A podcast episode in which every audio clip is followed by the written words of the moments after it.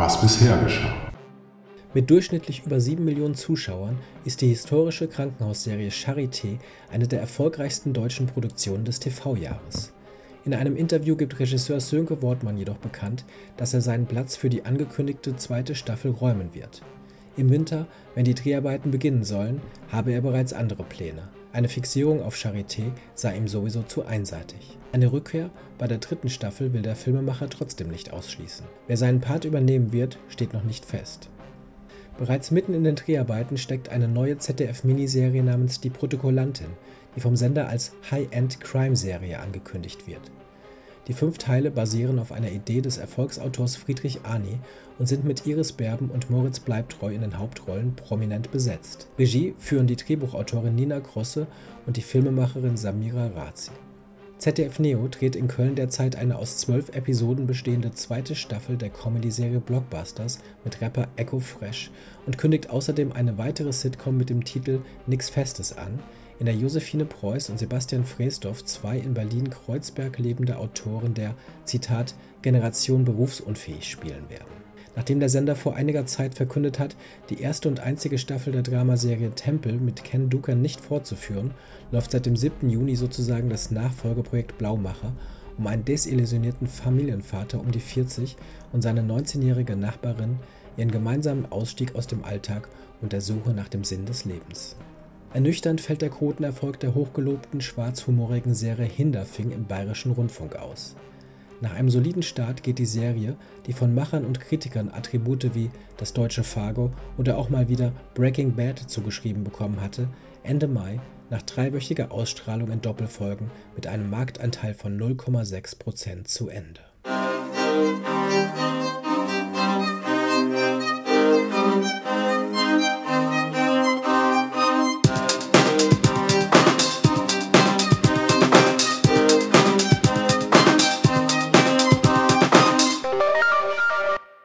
Willkommen zurück bei Serienreif, dem Podcast zum deutschen Serienjahr 2017. Ich bin Jens Meyer. Ja, nachdem es in den Neuigkeiten zu Beginn ausschließlich um öffentlich-rechtliche Produktionen gegangen ist, soll es in dieser Folge dafür noch einmal sehr ausführlich um ein Thema gehen, das wir hier aus anderer Perspektive bereits besprochen haben. Mit den Autoren Bob Konrad und Richard Kropf habe ich in der ersten Folge ja schon mal über ihre Arbeit an der TNT-Serie Vier Blocks gesprochen. Zu dem Zeitpunkt des Gesprächs war die Serie allerdings noch nicht ausgestrahlt worden, auch wenn schon abzusehen war, dass die Rezeption der Gangster-Serie, in dem ein arabischer Clan in Berlin-Neukölln im Mittelpunkt steht, seitens der Kritik positiv ausfallen würde. Tatsächlich hat sich dieser Trend fortgesetzt. Es gab Lob von allen Seiten und erstaunlich wenig Kritik an der Serie, die in dieser Hinsicht wohl bislang zu den erfolgreichsten deutschen Produktionen der ersten Jahreshälfte gehören dürfte. Nun kommt dieser Erfolg für TNT-Serien nicht über Nacht. Der kleine Münchner Pay-TV-Sender hat in diesem Jahrzehnt konsequent an der Entwicklung eigener und eigenwilliger Serien gearbeitet. Mit der Dramedy Add a Friend ging das Ganze 2012 los. Bereits hier hat man sich für damalige deutsche Verhältnisse sehr deutlich an den Formalien und der Ästhetik der US-amerikanischen Produktionen orientiert. Dafür gab es 2013 unter anderem den Grimme-Preis. 2015 folgte mit Weinberg eine Mystery-Serie, die noch größere Wellen schlug und ebenfalls wieder mit einem Grimme-Preis ausgezeichnet wurde, zudem unter anderem eine Nominierung für den Deutschen Fernsehpreis bekommen hat. Und jetzt kommt also vier Blocks. Das ist eine aufwendig produzierte sechsteilige Serie, die auf der Berlinale gefeiert wurde und vom französischen Festival Serie Mania mit dem Preis für den besten Hauptdarsteller ausgezeichnet wurde von einer Jury unter dem Vorsitz von Damon Lindelof übrigens, der für viele gerade mit The Leftovers eine der besten aktuellen Serien aller Zeiten zu Ende gebracht hat. Eine der besten aktuellen Serien aller Zeiten? Na, wieso nicht? TNT-Serie, deutscher Ableger des US-Medienunternehmens Turner, hat sich mit vier Blogs in die erste Reihe für neue Serienproduktionen aus Deutschland gespielt und deswegen habe ich mich für diese Ausgabe einmal ausgiebig mit der Programmchefin Anke Greifeneder unterhalten, um mehr über die Herangehensweise und Philosophie des Senders zu erfahren und die Entstehungsgeschichte von vier Blogs auch einmal aus dieser Perspektive aufzuzeigen. Am kommenden Montag, den 12. Juli, läuft die letzte Folge der ersten Staffel. Eine zweite wurde jedoch bereits früh angekündigt. Es geht also weiter mit vier Blogs. Zudem, und auch das deutet sich im Gespräch an, könnte vier Blocks bald auch eine erfolgreiche internationale Vermarktung bevorstehen. Alles weitere dazu nun aber im ausführlichen Gespräch mit TNT-Programmchefin Anke Greifneder. Wir kennen uns bereits aus vorangegangenen Gesprächen, deswegen haben wir uns auf das in der Medienbranche übliche Du geeinigt, was die Ansprache angeht.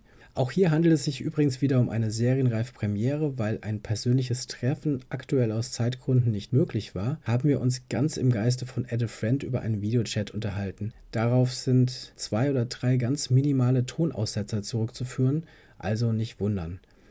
Ich melde mich anschließend nochmal zurück. Viel Spaß. Anke Greifneder, herzlich willkommen bei meinem kleinen Podcast.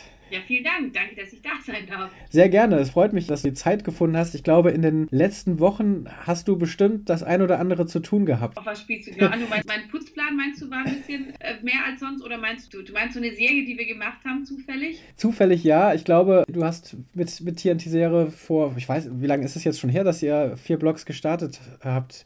Äh, drei, vier Wochen? So was. Ja, bis jetzt, genau. Wir haben jetzt die vierte ausgestrahlt am Montag. Genau. Das heißt, vor vier Wochen haben wir angefangen am 8. Mai, Gründung der Bundesrepublik, haben wir gedacht, da setzen wir einen oben drauf und starten mit vier Blogs.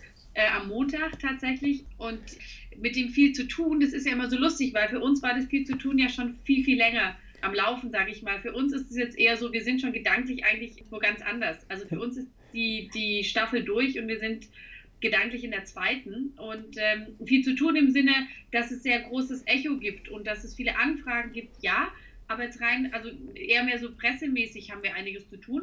Aber äh, was ja sehr schön ist, darüber wollen wir uns auf gar keinen Fall beschweren. Aber ähm, nee, ähm, die, die Arbeit, was jetzt die Sendung und äh, die Serie an sich angeht, die liegt schon ein bisschen zurück. Was man jetzt von außen mitbekommt, ist natürlich das, das große, äh, vor allen Dingen Medienecho, ähm, so auf vier Blogs. Ähm, das fing ja schon an, bevor die Serie gestartet ist. Äh, also eigentlich seit dem Berlinale Seit, ihr habt es auf der Berlinale ja die ersten zwei Folgen gezeigt. Ja. Und genau. eigentlich seitdem habe ich, beobachte ich das natürlich auch, hatte ja auch das, das Glück, äh, da zu sein bei der Berlinale ähm, Premiere.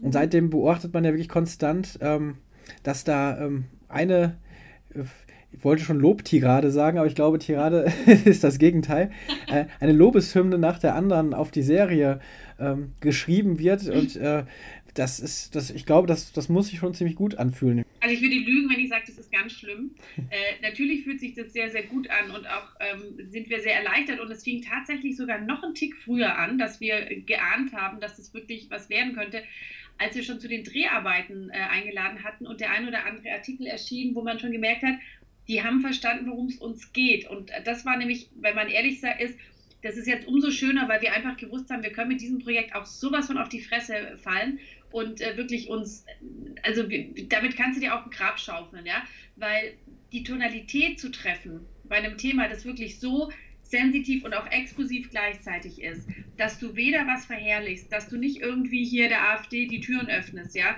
sondern wirklich versuchen gleichzeitig eine Geschichte zu erzählen, eine Fiktion zu erzählen, aber trotzdem natürlich auch die Realität wie es sie gibt, darzustellen und die authentisch und wirklich auch echt darzustellen und auch, sage ich mal, jetzt einer Gruppe oder auch einer, ja, einfach einem Mikrokosmos ein Gesicht zu geben und eine Stimme zu geben, ähm, auf eine Art und Weise, die, ja, die, die eben den richtigen Ton trifft das war uns bewusst, ist eine Herausforderung. Und das hätte auch ehrlich gesagt grandios schief gehen können. Und dann hätten wir, dann würden wir alles, was wir jetzt an Lob kriegen, würden wir hier die Prügelgasse irgendwie äh, durchlaufen dürfen. Mhm. Deswegen äh, sind wir extrem erleichtert.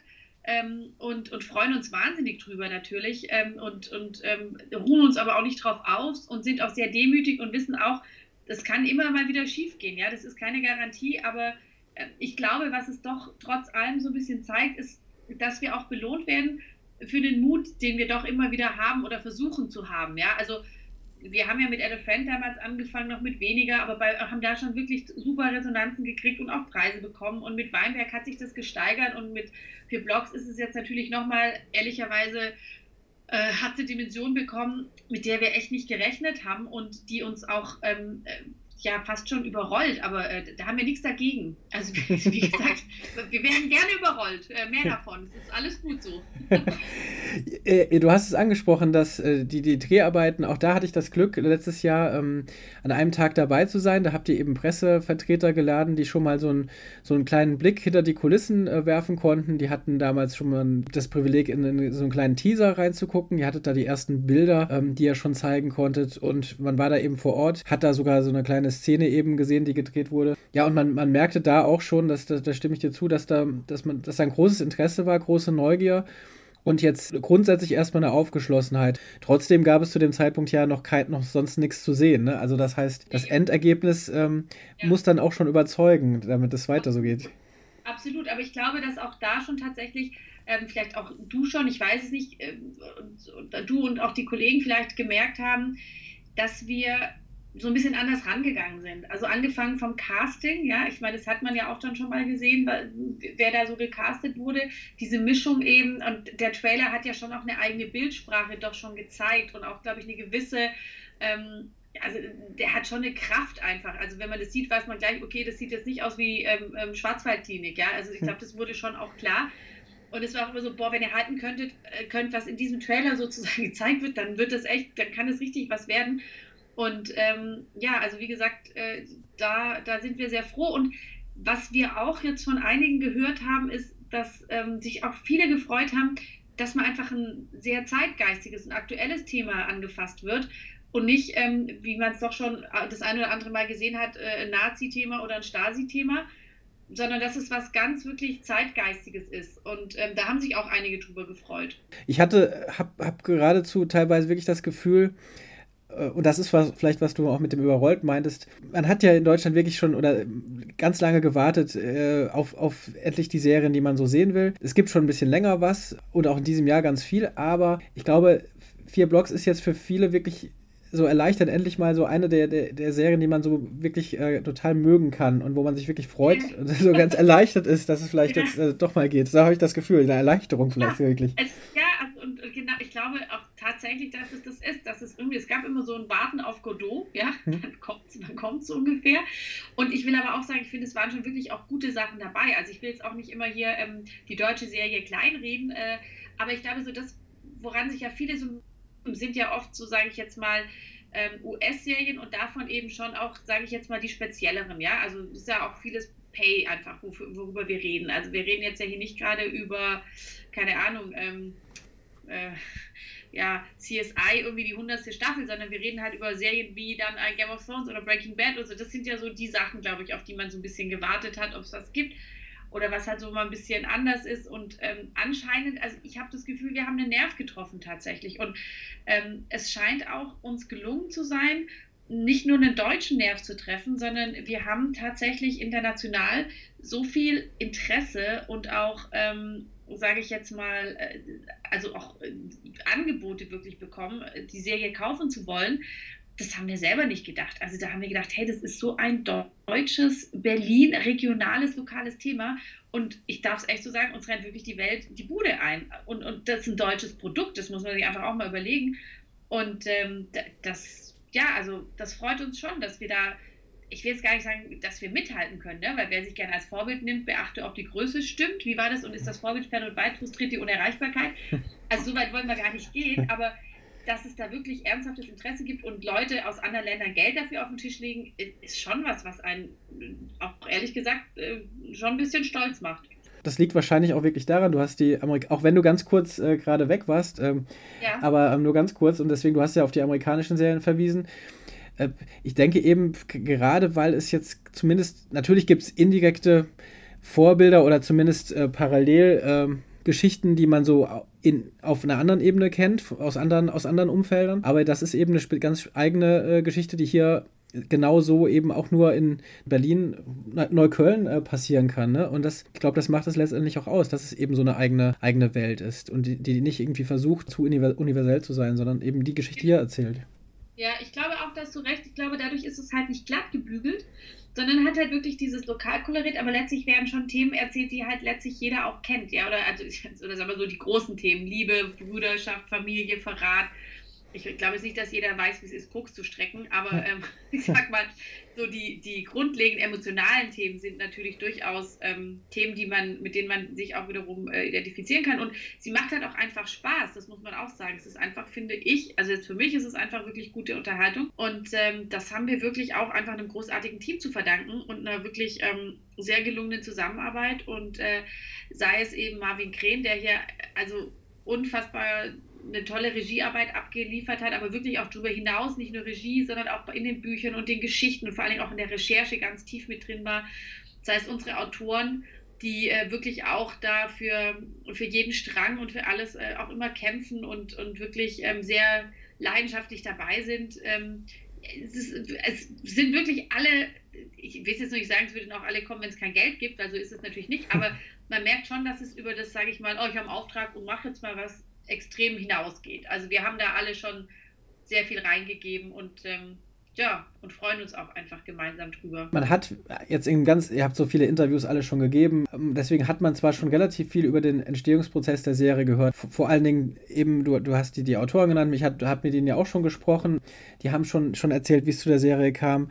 Marvin hat auch einige, also der Regisseur Marvin Kren hat schon einige Interviews äh, gegeben, auch da hat man so ein bisschen gehört. Und du und äh, Viren äh, Wiedemann Berg haben schon Interviews gegeben. Trotzdem würde ich es nochmal gerne aus deiner Sicht, ähm, also du bist äh, Produktionschefin von TNT-Serie, kann man das, kann man das so sagen? Oder wie ist dein offizieller also, Titel? Genau, von Turner. Also das Turner. heißt, ähm, ich bin mit meinem Team, mit einem sehr kleinen, sehr feinen Team verantwortlich für alles, was wir für Turner produzieren. Das sind eben die fiktionalen Sachen für TNT-Serie, aber auch TNT-Comedy. Das ist jetzt die Comedy Artus Gesetz mit Jan-Josef Liefers, die wir demnächst abdrehen oder drehen werden, aber eben auch für Blogs. Und wir machen aber eben Non-Fiction auch wie Ponyhof oder ähm, auch Kinderformate und das eben für Deutschland, Österreich, Schweiz bis aber hin ähm, Central Eastern Europe heißt es so schön, Benelux und Russland. Also wir drehen auch in anderen Ländern oder für andere Länder mit. Aber ähm, genau, ich bin auch letztlich für die Serie bei uns zuständig. Genau, und de dementsprechend würde es mich trotzdem noch mal so zumindest ein bisschen erzählen, ja. äh, interessieren, wie das, wie das, wie, wie äh, vier Blogs zu euch gekommen ist. Also die, die Geschichte, soweit ich sie kenne, ist ja so, dass die ähm, einerseits die, äh, die Haribos, wie sie selbst nennen, also die, äh, oder eigentlich gar nicht so oft sich selbst nennen mehr, ähm, die, die Drehbuchautoren eben die, diese Idee für die Geschichte hatten, gleichzeitig zum, äh, zum Produzenten Wiedemann und Berg gegangen sind, die auch schon wohl so eine, äh, so eine Idee hatten, in so eine Richtung zu gehen, sich zusammengetan haben und dann wiederum das Thema euch vorgestellt haben. So, ähm, so ungefähr kommt das so hin? Ich glaube, es gibt da, es gibt, also ich weiß, dass es einen Moment gibt, ähm, Quirin hatte einen Zeitungsartikel gelesen dazu, wo es eben um so eine No-Go-Area ging in Berlin und da hat, das hat bei ihm sowas getriggert, weil er gedacht hat, sowas kennst du eigentlich oder stellst du dir in anderen Städten vor, aber nicht in Berlin oder in Deutschland, ähm, wo eben wirklich äh, gesagt wurde, es gibt eben diese vier Blocks in Neukölln, ähm, wo die Polizei, wenn, ehrlich gesagt, nicht gerne und wenn dann auch nur mit großer Mannschaft reingeht. Ähm, und ähm, genau, dann, ehrlich gesagt, ich war ja nicht dabei. Ich weiß jetzt nicht, ob er dann mit den Autoren gesprochen hat und die Autoren zu ihm kamen und er gesagt hat, ja, das ist genau diese Idee, die ich auch hatte. Nichtsdestotrotz, sie kamen irgendwann zu mir, alle vier zusammen, und haben gesagt, wir haben hier eine Idee. Und haben mir eben von, diesen, äh, von dieser Clan-Geschichte erzählt, beziehungsweise von diesem, ursprünglich von dem Polizisten, der, ähm, der, eigentlich war es ursprünglich aus der Sicht eines Polizisten.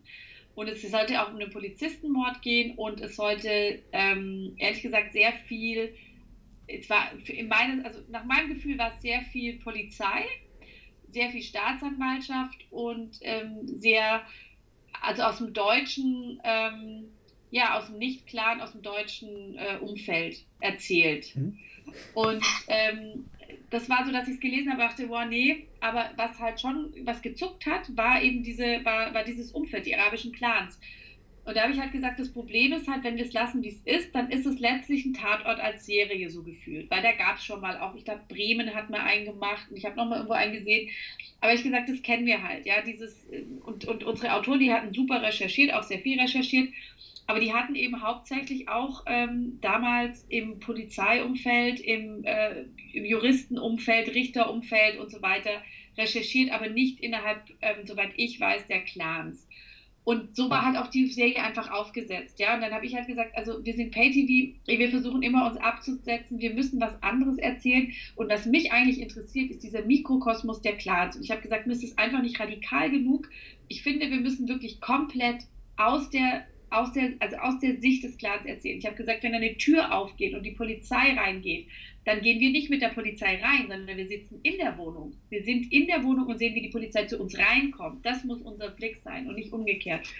Und ich weiß, da habe ich mich erstmal nicht beliebt gemacht. Also im Nachhinein sind alle froh drüber. Das kann man so sagen. Ich glaube, wir haben uns alle geeinigt, es war doch gar nicht so doof, das zu machen.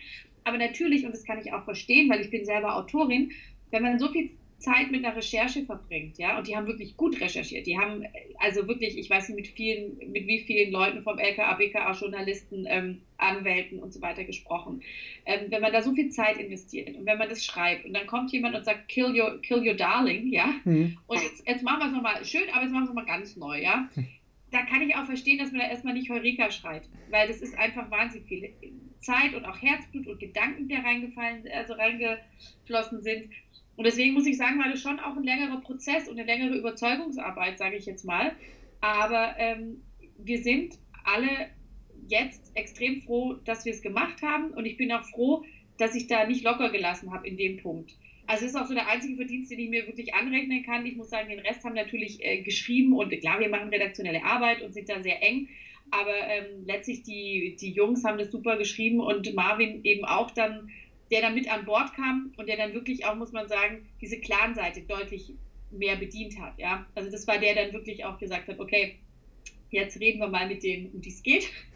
Und das haben, und der hatte halt, das ist einer, der halt wahnsinnig gut kontakten kann und der auch, glaube ich, sehr gut ähm, Vertrauen schaffen kann. Und der hatte da innerhalb kürzester Zeit, äh, ja, wirklich, äh, wusste der und kannte der jeden und alles. Und hat dann diese Kontakte auch an unsere Autoren weitergegeben, die dann eben auch in diesem Umfeld sich dann sehr sicher irgendwann bewegt haben. Und das hat man auch dann sofort in Büchern angemerkt. Ja? Also wenn man weiß, wie die Leute reden, ticken gehen, ähm, wie sie, was sie machen, wie sie es machen, das spürst du einfach, äh, das merkst du in einem Buch an, weil dann ist es echt. Und das ist letztlich, glaube ich, auch was, was für Blogs ausmacht, in meinen Augen, dass wir ähm, sehr gut hingeguckt haben und es eben, ähm, glaube ich, ziemlich, ja, sich authentisch anfühlt die einzige Kritik oder was vielleicht kommt, ähm, ist doch, ist ja immer wieder, und die Gefahr besteht, glaube ich, halt eben auch, äh, das, das, das schöne Wort Klischee, was manchmal da drüber hängt. Ne? So, ja. ähm, wie, wie, wie ähm, ja, versucht genau man das umgehen? Das ist so wahnsinnig wichtig, wirklich zu wissen, wie es läuft. Hm. Weil wenn es Klischee ist und es ist so, dann erzählen wir halt aber auch das Klischee. Ähm, äh, das meine ich damit, ja. Also hm. wir haben halt wirklich gut hingeguckt. Wir haben halt gesagt, okay, ähm, wie reden die? Was machen die? Sagen die, das wird wirklich, also welche, welche Wortwahl benutzen die auch? Ähm, was, was essen die? Wie trinken die? Wie, wie sind sie mit ihren Frauen? Wie sind die mit der Familie und so weiter? Und ähm, wenn da Klischees drin sind, dann würde ich behaupten, weil dann, dass sie dann halt auch zu einem gewissen Teil einfach vielleicht stimmen. Mhm. Also Klischee ist ja auch nicht immer per se was Schlechtes, finde ich. Ne? Also ein Klischee muss ja auch nicht immer gleich ähm, verkehrt wert sein. Also ein Klischee kann auch der Wahrheit entsprechen. So. Okay, du, ihr habt jetzt quasi dann äh, mit den Autoren gesprochen und äh, du hast sie davon überzeugt, äh, diese, diese, ähm, diese Sichtweise einzunehmen und das quasi die gleiche Geschichte vielleicht zu, zu erzählen, mehr oder weniger, aber eben die Perspektive komplett zu wechseln. Ja, die Geschichte hat sich dadurch natürlich schon sehr ja. verändert. Also weil wir hatten auch anfangs noch einen ganz anderen Plot. Ich weiß immer gar nicht, ob ich das hier alles erzählen darf, aber auf jeden Fall, es hat sich, es hat sich schon einiges nochmal geändert, ja. aber das wirklich in, in sehr enger Absprache und Zusammenarbeit und ähm, das ist auch wirklich dann, also wie gesagt, es hat sich auch gelohnt. Also das war schon auch ein Weg, wo wir viel diskutiert haben. Man muss ja auch überlegen, die Haribus, das sind ja auch drei. Das ist nicht ein Autor im stillen Kämmerlein, sondern das sind drei sehr aktive, dynamische Jungs, sage ich jetzt mal, die auch alle sehr selbstbewusst sind und jeder auch eine Meinung hat. Das Gleiche kann ich durchaus von Marvin ähm, ähm, behaupten und von Quirin E. Und wir hatten ja auch noch, die, die, wird hier gar nicht so oft genannt und die muss ich aber unbedingt erwähnen, die Eva Stadler, die da auch äh, unsere Produzentin, also die ausführende Produzentin war, die da auch ähm, noch sehr ähm, ähm, sich drum gekümmert hat, um die Bücher und da sehr an vorderer Front war. Und das heißt, da haben schon eine Menge Leute einfach miteinander gesprochen. Und da, da, da, muss man erstmal einen gemeinsamen Konsens finden und haben uns da sehr auseinandergesetzt, aber ich glaube, es hat sich gelohnt. Das heißt, du und in dem Fall dann noch Eva Stadler, ähm, ihr wart dann ja in diesem, in dieser Reihe oder in, dieser, in diesem Kreis, die, die auch den Sender repräsentiert haben. Ne? Ja, also Eva ist äh, auf Wiedemann und Bergseite Ach so. sozusagen für eine Produzentin. Ah, okay. Also ich habe sozusagen mein Team, das ist mit dem Christian Honeck und der äh, Christina Peter und der Marlene Beran. Ähm, wir sozusagen, wir machen das immer als Team, jeder liest und dann äh, schreibt jeder seine Notes auf, wir vergleichen und sagen, okay, was davon geben wir weiter. Und ähm, das macht dann ich sozusagen. Ich, ich führe dann hauptsächlich die Gespräche, wobei wir manchmal auch große haben, wo dann alle dabei sind. Aber ähm, genau. Und Eva sozusagen ähm, äh, ist dann so Vermittler von der anderen Seite und führt die ganzen äh, Gedanken zusammen. Und irgendwann sitzen wir dann äh, in einem Meeting und, und reden und diskutieren. Stundenlang. Ich, ja, ich finde es deswegen so interessant. Also erstens, weil du dann ja, zumindest in der Reihe, die du erst aufgezählt hattest, ja auch all, alleine äh, den Sender quasi vertreten hast vor drei, den drei Drehbuchautoren und den äh, Produzenten und dem Regisseur. Dann aber auch, weil man ja oft, wenn man über, über Serien spricht, mit den Kreativen meistens spricht, die natürlich ähm, den, den Sender, ähm, über den Sender sprechen, da kommen dann meistens eben Sachen hin wie, äh, es kommen eben die Notes, es kommen die, die Anmerkungen äh, die, die Wünsche. Äh, und deswegen finde ich es interessant, das jetzt mal aus der anderen Perspektive auch zu hören. Also, äh, was sind denn da so Sachen, was, was, war euch denn auch wichtig so allgemein? Oder wo musste man, musstet ihr vielleicht drauf achten oder wolltet drauf achten, was vielleicht bei den anderen, was, den, was für die anderen gar nicht so klar war oder so bewusst war? Also bei mir war es tatsächlich immer wieder die Perspektive des Clans und dass wir ähm, möglichst viel Polizei rausstreichen. Ähm, das war wirklich, ehrlich gesagt, der längste Prozess. Also, dass wir immer noch einen Strang hatten, wo ich gesagt habe, interessiert nicht, interessiert nicht, raus, raus, raus.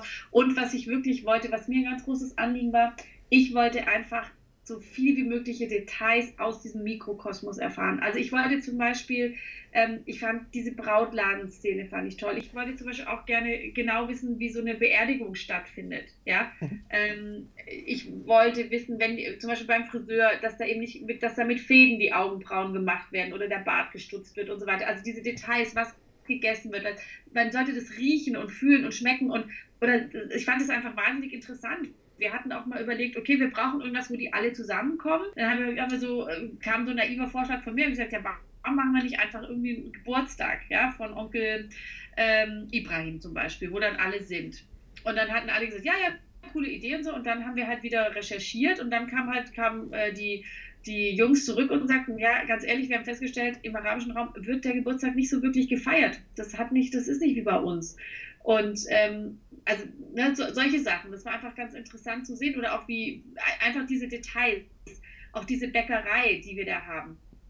Ähm, fand ich zum Beispiel als Location wahnsinnig toll, weil diesen Laden gibt es da wirklich und da werden wirklich diese Sachen verkauft und der sieht einfach toll aus und äh, ich wollte, dass man das wirklich riechen, spüren, schmecken kann und dass man in eine andere Welt eintaucht und je mehr Details und je mehr wir über dieses Leben erfahren, umso spannender fand ich das und das war mir extrem wichtig.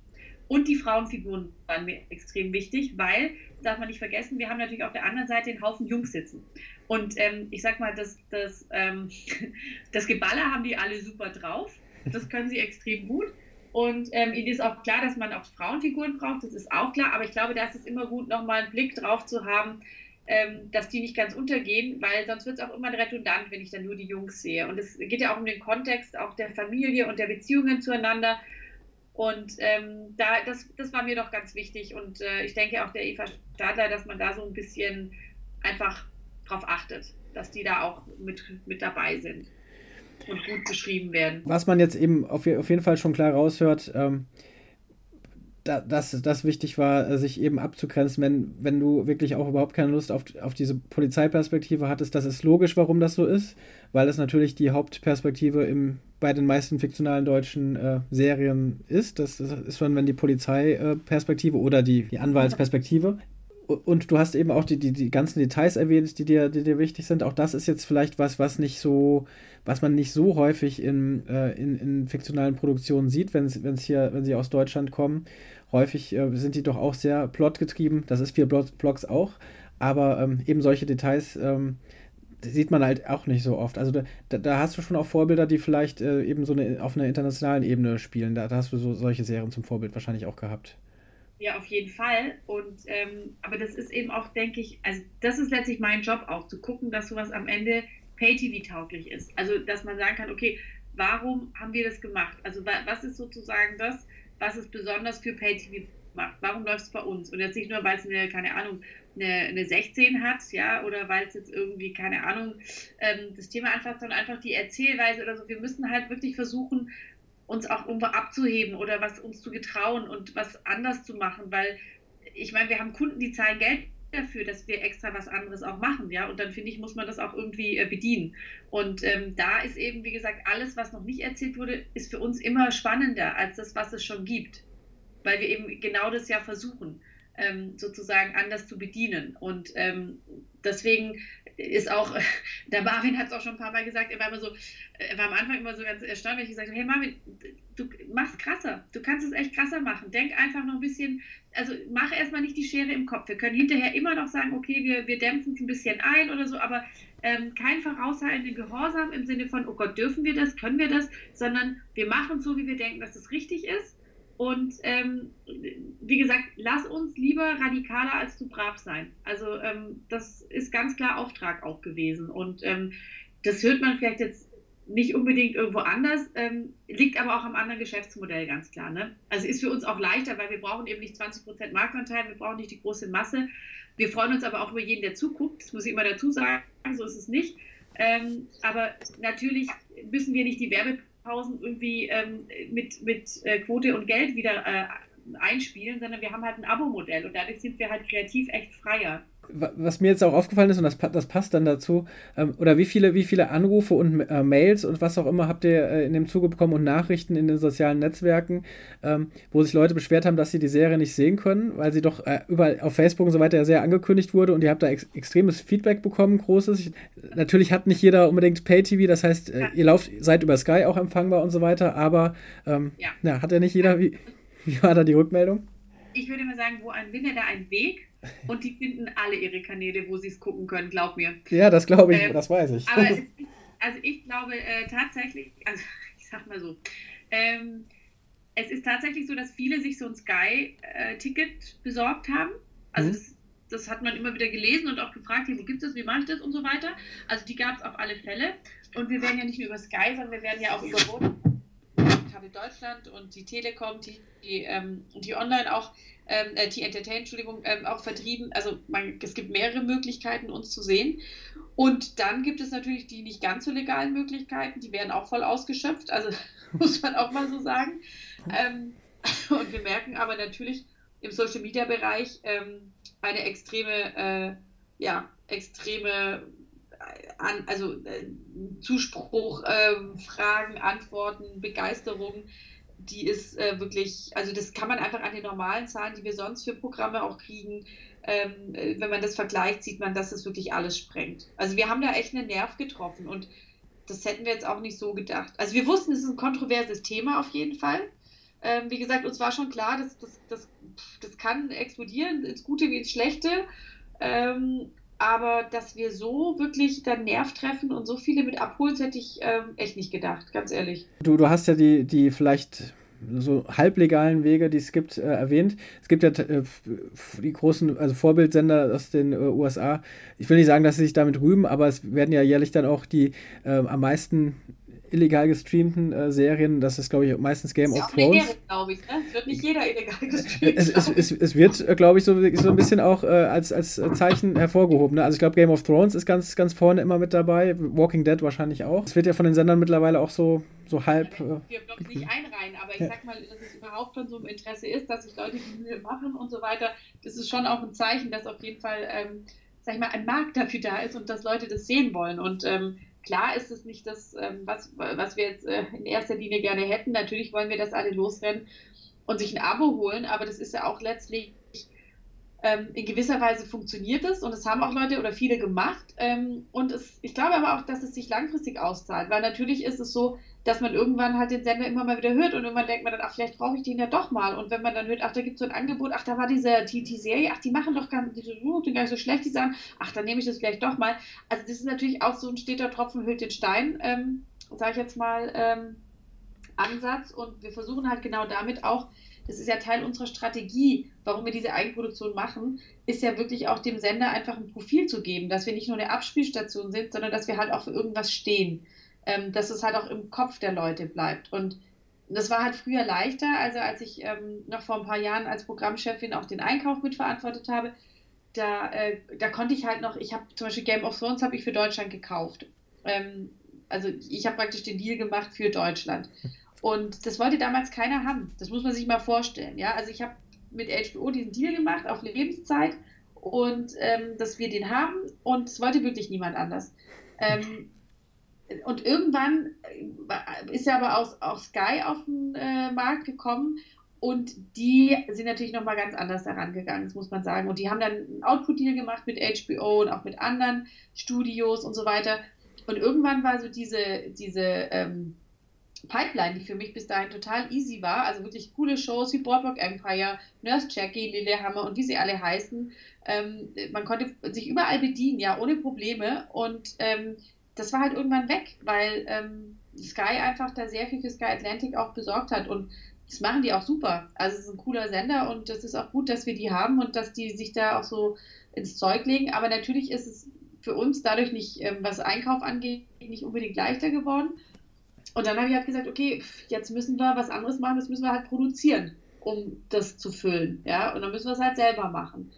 Und das war sozusagen der Ansatz. Und deswegen ist ja genau das, was wir jetzt damit verfolgen, nämlich dass, dass man sich äh, TNT-Serie merkt und dass Leute sich das angucken und auch sehen, was wir sonst noch so auf dem Sender haben das geht eigentlich voll auf und deswegen freut es uns auch, weil es ist ja auch nicht ganz billig, eine Eigenproduktion zu machen. Also da leistet schon auch ein finanzieller Druck auf uns und ähm, da ist es auch schon besser, die Sachen funktionieren, sage ich jetzt mal. Die Ankündigung, dass es eine zweite Staffel gibt, ich glaube, die kam sogar vor der Ausstrahlung der ersten Folge ja. oder, oder zumindest direkt damit, ja. Ne, so ungefähr. Ähm, ja. wann, wann und wieso habt ihr, äh, wann habt ihr euch dazu entschieden und, und wie, was war so ausschlaggebend, dass ihr weitermachen wollt? Also ohne, dass ihr ja quasi direkt ähm, wusstet, wie es dann ankommt, wenn es ausgestrahlt wird. Genau. Also letztlich war es so, dass wir die Eins schon so ab also wir hatten die so angelegt, dass wir gesagt haben, wir haben wirklich ein Ende, sodass wir einfach wirklich sauber rausgehen und dass wir auch sagen, okay, der Zuschauer ist befriedigt und ähm, sagt es sich, hä, was war das jetzt für ein Ende irgendwie? Also dass es für sich stehen kann. Wir haben aber auch gesagt, wir lassen wir geben dem Ganzen aber auch so, sage ich jetzt mal, ein offenes Ende, dass wir auch theoretisch weitermachen könnten. Und ähm, deswegen ist so im Hinterkopf schon rumgewabert, ohne aber konkrete Stränge oder Ideen oder Geschichten dazu. Ähm, tatsächlich ist es so, dass wir einfach gemerkt haben, als wir es gesehen haben, dass es einfach wirklich gut geworden ist. Also wir waren einfach selber erstmal intern davon überzeugt. Also wir haben einfach gesagt, hey, das ist, das ist einfach wirklich, wirklich gut dann hat natürlich mit beigetragen und geholfen, dass wir auch ähm, einfach von der Berlinale gepickt worden sind. Also ich weiß noch wie heute, als die Solmas Assisi angerufen hat und gemeint hat, ja, also ihr seid dabei und ähm, wir freuen uns und so weiter. Das war für uns natürlich schon einfach das war ein wahnsinniger ja, Katalysator auch, weil Berlinale, das ist halt einfach schon mal was und das ist auch interna äh, international auch schon mal was, was bekannt ist und was was kennt und das hat uns wirklich extrem geholfen. Dann kam ja noch Serie Mania, das Serienfestival in Paris, ähm, wo wir sogar noch ausgezeichnet wurden. Also Kida, unser Hauptdarsteller, der Toni, der wurde ja da mit dem besten männlichen Hauptdarsteller ausgezeichnet, äh, gegen Kevin Bacon und Jean Bean sich durchgesetzt. Ist jetzt auch nicht so schlecht, ja. Und, ähm, und weil wir tatsächlich auch gemerkt haben, es kommen viele internationale Anfragen, die es kaufen wollen. Und dieses Gemisch aus diesen ganzen Kriterien, die da zusammengekommen sind, waren einfach so, dass wir gesagt haben, und man muss auch ehrlich sagen, wir hatten auch Bock, es hat einfach Spaß gemacht und wir haben gedacht, hey, da kann man noch viel weiter erzählen. Es wäre schade, das nicht zu machen.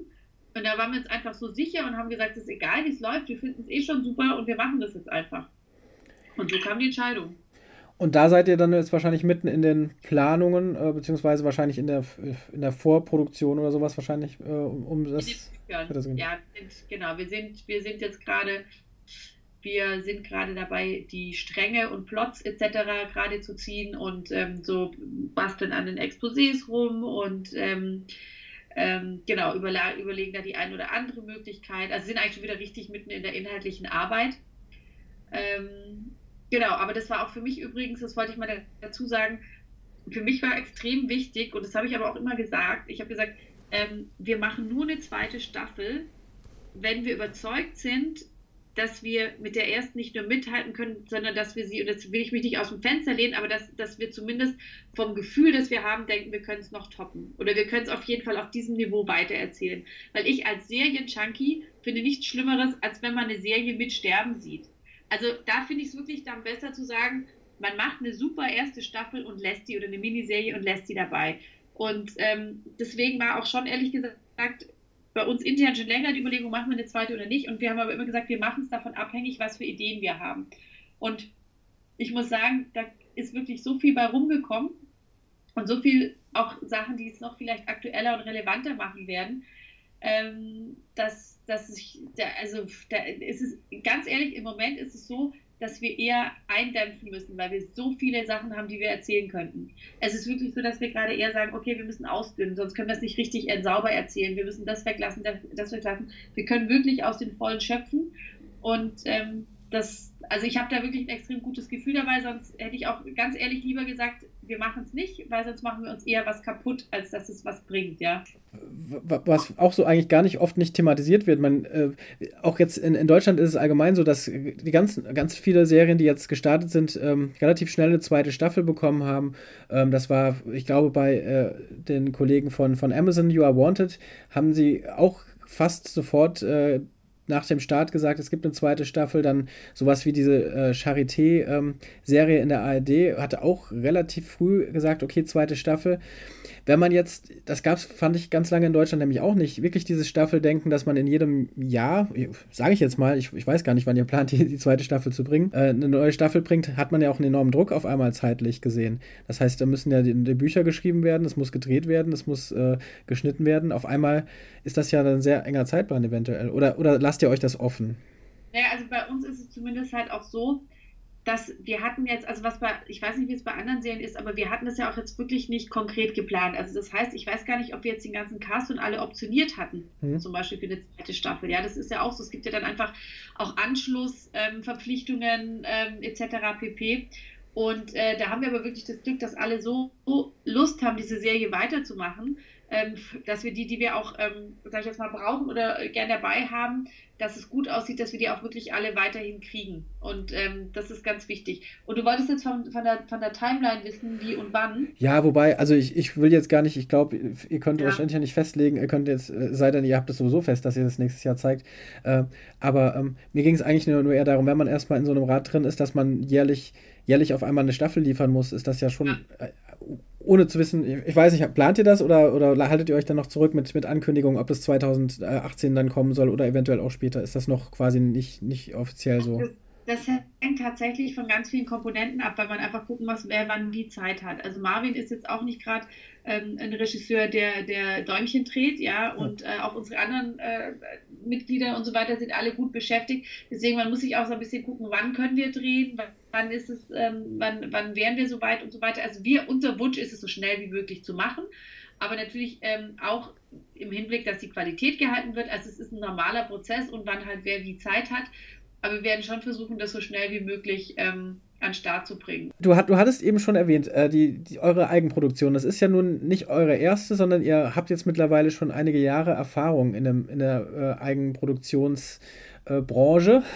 Das heißt, ihr habt 2012 äh, Add a Friend äh, ausgestrahlt. Das war die, eure erste Serie, die ihr gemacht habt. Und es war gleichzeitig Deutschlands erste Pay-TV-Serie. Ja. Wodurch, äh, denke ich mal, wirklich auch schon der Name TNT-Serie zum ersten Mal so ein bisschen größeres, äh, bisschen größer, äh, zumindest in der Medienwelt, so rumgeisterte weil das eben was Besonderes war. Wobei ich jetzt äh, in, in, Vorbereitung auf dieses Gespräch nochmal gedacht habe, zu dem Zeitpunkt, da, da habe ich das auch schon verfolgt, war fast der größere Aufhänger, dass es eine Serie äh, gibt, in der Leute über Google Hangout äh, sich unterhalten, statt dass es die erste Pay-TV-Eigenproduktion ist.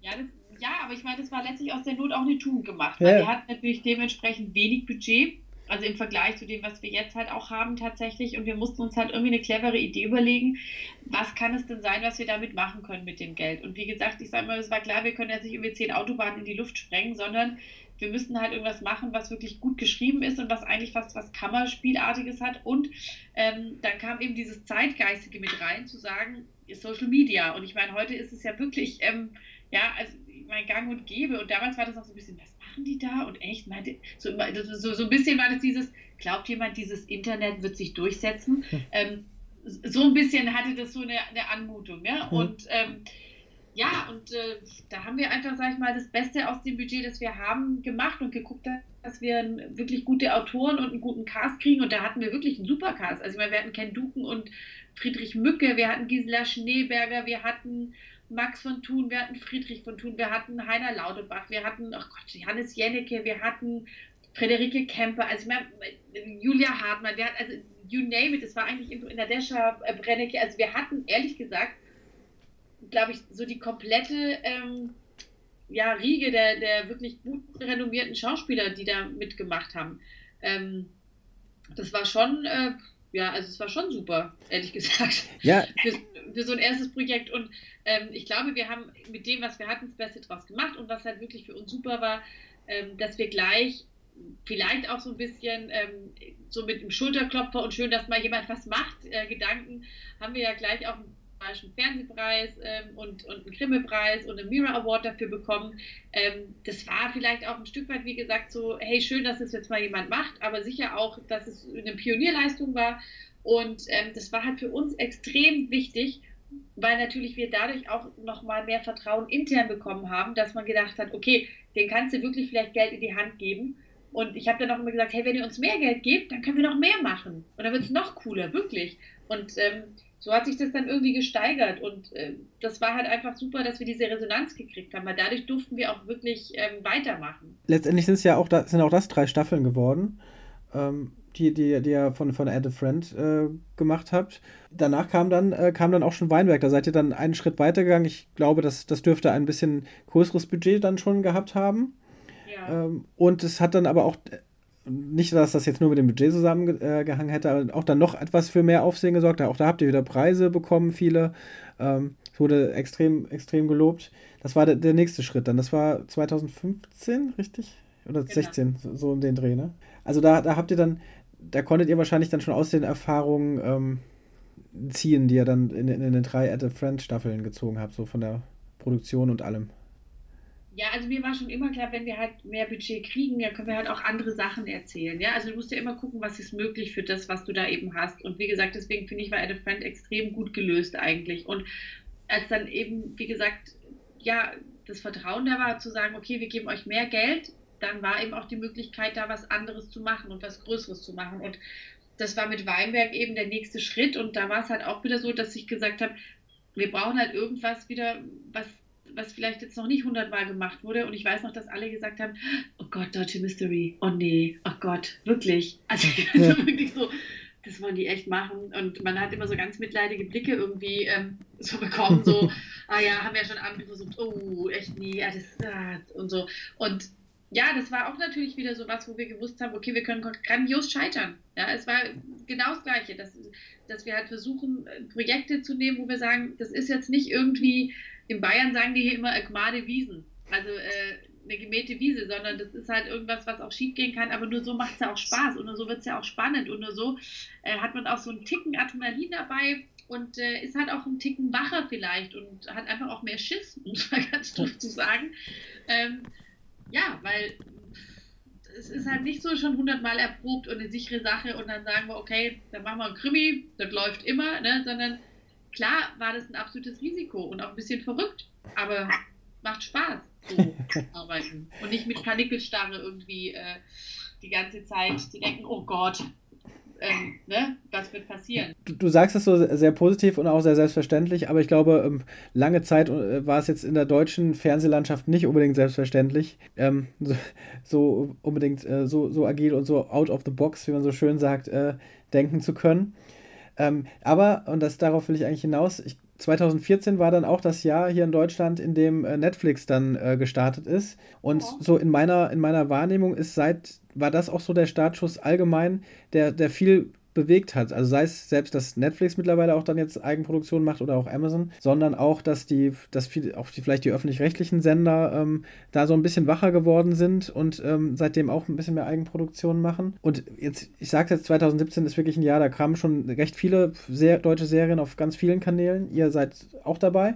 Ähm, hat hat das, also erstens, äh, hat sich da, hat da dieser Netflix-Start, denkst du, auch was verändert? Und was hat das für euch verändert? Weil ihr wart zwar vorher auch schon da und habt das gemacht, aber ist es jetzt vielleicht auch schwieriger, jetzt wo doch ganz viele andere Serien machen wollen? Also ich würde sagen, jein. Ähm, es ist so, dass wir es, also ich jetzt mal ganz, ganz blöd gesagt, mein Team und ich, wir begrüßen das erstmal sehr, dass produziert wird, weil das natürlich auch einfach dann bedeutet, dass wir auch irgendwo eine Berechtigung haben, weiter zu produzieren. Weil wenn es alle machen, dann gehört es ja irgendwie auch dazu, mal ganz doof gesagt. Also es ist so ein bisschen existenzsichernd, um es mal ganz blöd zu sagen.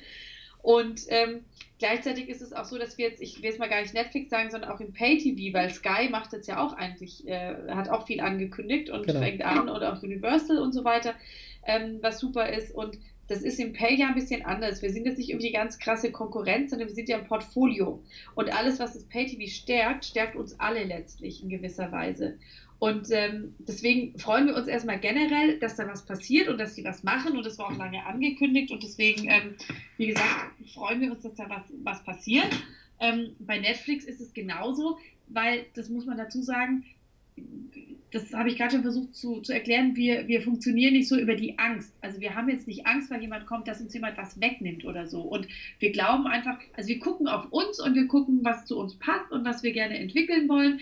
Und wenn wir daran glauben, dann machen wir das und da gucken wir nicht irgendwie so bangend nach rechts und links und was machen die müssen wir es dann auch machen oder sowas, sondern wir zucken, wenn wir eine gute Geschichte hören und denken, die wollen wir machen. Ähm, deswegen, wir haben jetzt nicht Angst, dass uns irgendjemand was wegnimmt oder sowas. Ähm, wir glauben eher, Konkurrenz belebt, belebt das Geschäft. Das Einzige, weshalb ich am Anfang Jein gesagt habe, ist, dass es natürlich, wenn mehr produziert wird, ist es natürlich auch ein bisschen schwieriger, Zugriff auf Talente zu kriegen. Das muss man natürlich klar sagen, weil es gibt natürlich eine Handvoll von, sag ich jetzt mal, Top-Regisseuren oder auch Top-Schauspielern oder ähm, auch drumherum, ja, Szenenbild, ähm, ähm, Autoren etc. pp., die natürlich auch ähm, viele haben wollen. Und das ist das Einzige, wo ich mir vorstellen kann, dass man sich einfach mal in die Quere kommt. Ja, dass man sagt, als haben die den schon gebucht, den hätten wir gerne gehabt, so ungefähr. Aber ähm, meine Erfahrung ist auch, dass wir uns inzwischen so ein bisschen, sage ich jetzt mal, glaube ich, eine Reputation aufbauen konnten, dass wir versuchen, ähm, ja, gute Sachen zu machen, dass wir in der Zusammenarbeit, glaube ich, nicht ganz ätzend sind. Und ähm, ich hoffe einfach, dass die Leute nach wie vor Bock haben, mit uns was zu machen. Und bisher sieht alles danach aus. Und ich glaube, es ist nie gut, mit Angst an irgendwas ranzugehen. Also dieses Angstfressen Seele auf ist eh viel zu sehr im, im deutschen Denken und auch in, in, der deutschen Fernsehlandschaft davon abgesehen vorhanden. Und ich glaube, das bringt einen nie weiter. Ja. Und ich, ich finde es auch davon abgesehen, ich bin ja selber auch äh, Zuschauer. Ich freue mich auch, wenn es Serien gibt, die ich gerne gucke. Also das kommt ja noch dazu. Es belebt und bereichert ja auch einfach unsere, unsere, unsere ganze Industrie. Und deswegen ähm, finde ich das per se nicht schlecht hat, hat sich denn auch was geändert jetzt, ähm, erstens durch, durch eure ähm, Erfolge in den letzten Jahren äh, oder auch äh, allgemein durch die etwas Veränderungen, was die Stoffe angeht, die ihr angeboten bekommt? Also ist das besser geworden oder ist das abgedrehter geworden oder wie auch immer? Also ist, hat sich das äh, ja. Ja, ja, ja, doch, deutlich sogar, würde ich sagen. Ähm, man merkt es tatsächlich. Also was sich tatsächlich äh, geändert hat, und das ist auch nicht verwunderlich, man muss überlegen, als wir am Anfang angefangen haben und gesagt haben, hey, ähm, wir wollen es jetzt ganz anders machen und so, und bei uns dürft ihr mal was ganz Verrücktes und auf die Pauke hauen und äh, macht mal alles, was ihr schon immer machen wolltet und so weiter. Da war einfach auch eine gesunde Skepsis, glaube ich, auf der anderen Seite vorhanden, weil das haben ja auch im Nachhinein einige Autoren oder auch einfach Kreative oder auch Produzenten gesagt, Sie haben ja schon so oft von Sendern gehört, ja, dass es hieß, jetzt machen wir was ganz Verrücktes und was ganz anderes. Und das haben die dann geglaubt und losgelegt. Und sobald dann irgendwie was wirklich mal ganz anders und verrückt war, wurde es ihnen sofort wieder rausgestrichen. Weil am Ende natürlich doch bestimmte Gegebenheiten da waren oder doch jemand Angst gekriegt hat oder wie auch immer. Und deswegen, die haben uns einfach noch nicht getraut oder vertraut oder uns gekannt am Anfang. Und dementsprechend haben wir da sehr so sichere Nummern bekommen, auch Nummern, wo ich gesagt habe, ihr Leute, aber damit könntet ihr bei zehn anderen Sendern auch theoretisch landen. Warum sollen wir das machen? Was ist daran anders? Oder womit können wir uns da abheben? Und, ähm, und es war tatsächlich auch, was hinzukommt, es war einfach kein Markt dafür da, es war kein Bedarf dafür da, die Leute waren es einfach auch nicht gewohnt, ja, so zu denken, anders zu denken, anders zu schreiben, sondern die haben natürlich auch sehr viel gemacht, was, was gebraucht und gesucht wird. Und wenn du mit den anderen Projekten nicht unterkommst und es keinen Markt und keinen Abnehmer dafür gibt, dann ja, bist du daran halt auch nicht so versiert. ganz mhm. doof gesagt.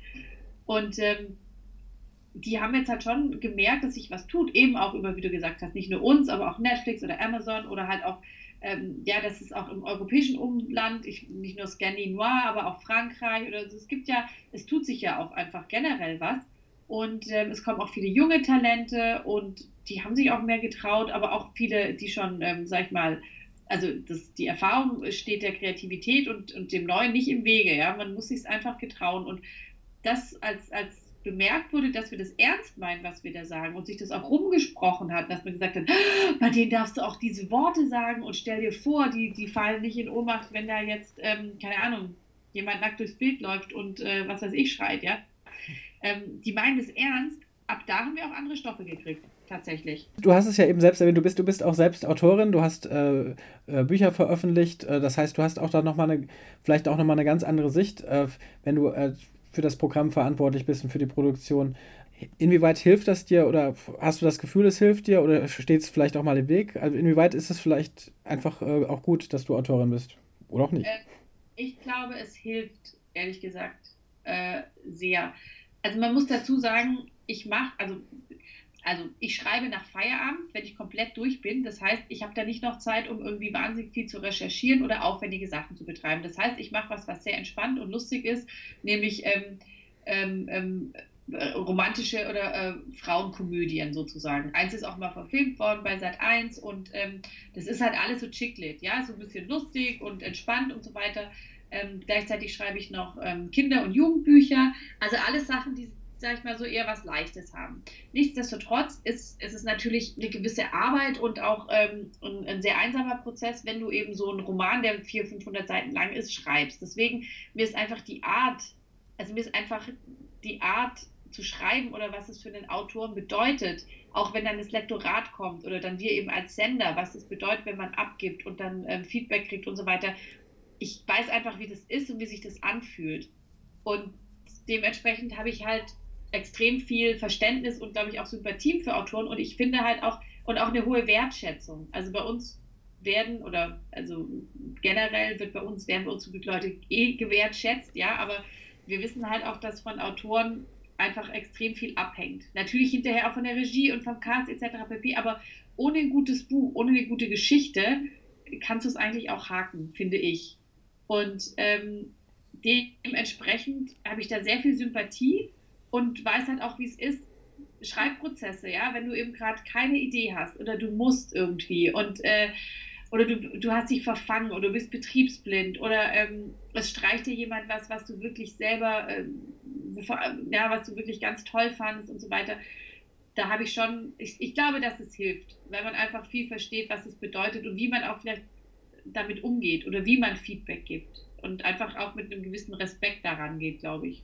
Also hoffe ich zumindest. Du, wer weiß, vielleicht sagen die, was? Das Schlimmste von allen. Das größte Bitch, ja, also von wegen hier äh, Empathie und Ding und so weiter. Nein, also ich, ich, ich hoffe es nicht, ich glaube es nicht.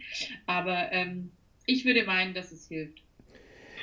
Zumindest scheinen jetzt zum Beispiel ja ähm, die, äh, die Autoren von vier Blogs weiter mit dir und, dir und euch zusammenarbeiten zu wollen. Und ich glaube auch ganz gerne. Also ich habe auch das Gefühl, man muss sie nicht prügeln und ich muss auch sagen, bisher mit allen Autoren, die wir hatten, das war bei Erde Friend, war das ähm, äh, Lyra Welings und bei, ähm, bei Weinberg waren das ähm, ähm, Nolte und Schaf, die auch Club der Roten Bänder zum Beispiel gemacht haben. Wir sind denen nach wie vor sehr verbunden, muss ich sagen. Und ähm, wir, wir, also jetzt zum Beispiel auch ähm, Arne und Martin, Jan Martin, die treffe ich auch so äh, immer mal wieder und ähm, auch die Haribos, ähm, wie gesagt, kriegen von uns, hoffe ich, genug Wertschätzung und Respekt und so weiter.